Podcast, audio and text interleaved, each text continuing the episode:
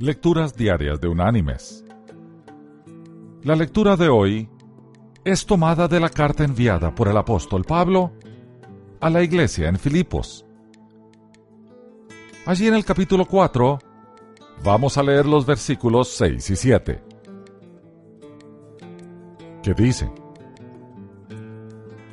Por nada estéis angustiados, si no sean conocidas vuestras peticiones delante de Dios, en toda oración y ruego, con acción de gracias.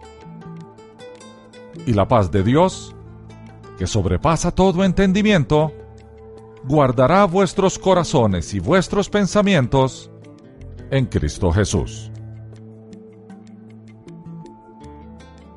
Y la reflexión de este día se llama Cuando te sientas estresado. Un hombre fue al doctor porque estaba constantemente enfermo. Él le dijo que los síntomas eran el resultado de estar estresado. Estaba durmiendo mal, alimentándose inadecuadamente y exigiéndose más y más. Todo en nombre del éxito.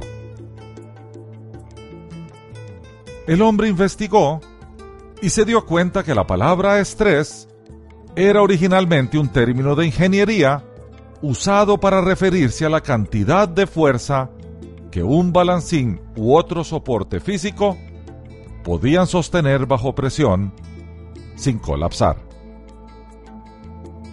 En la actualidad, el término estrés ha sido ampliado para incluir la presión mental y emocional. Mis queridos hermanos y amigos. El estrés es algo normal en la vida de todos. Dios nos ha creado con la capacidad de sobrellevar una cierta cantidad de presión y tensión. El problema se suscita cuando nos esforzamos más allá de nuestras limitaciones, dada nuestra ambición desmedida, lo que nos puede llegar a ocasionar un daño permanente. La paz está destinada a ser la condición natural de todo creyente en Jesucristo. Él es el príncipe de paz y en Jesús encontramos nuestra herencia.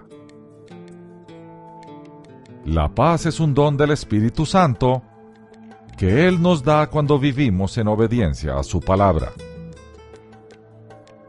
La paz que Dios da se manifiesta en tiempos buenos o malos, cuando hay abundancia o escasez. Su paz opera en medio de la tormenta. Cuando estemos en situaciones apremiantes, recordemos que nuestro Señor nos provee de cuatro instrumentos para sobrellevarlas. Su paz nos trae tranquilidad en momentos difíciles su sabiduría. Nos permite aplicar nuestro conocimiento correctamente en momentos de dificultad para poder decidir adecuadamente. Su fuerza. Él es la torre fuerte, la fuente de nuestra fuerza. Requerimos ser fuertes para soportar los grandes problemas que se presentan. Su fe. La fe es un don de Dios que se incrementa con la lectura sistemática de su palabra. Sin fe no hay esperanza. Es de la esperanza donde nos nutrimos para ver la luz al final del túnel. Usemos los instrumentos que el Señor nos ha dejado y dejemos al estrés de lado. Que Dios te bendiga.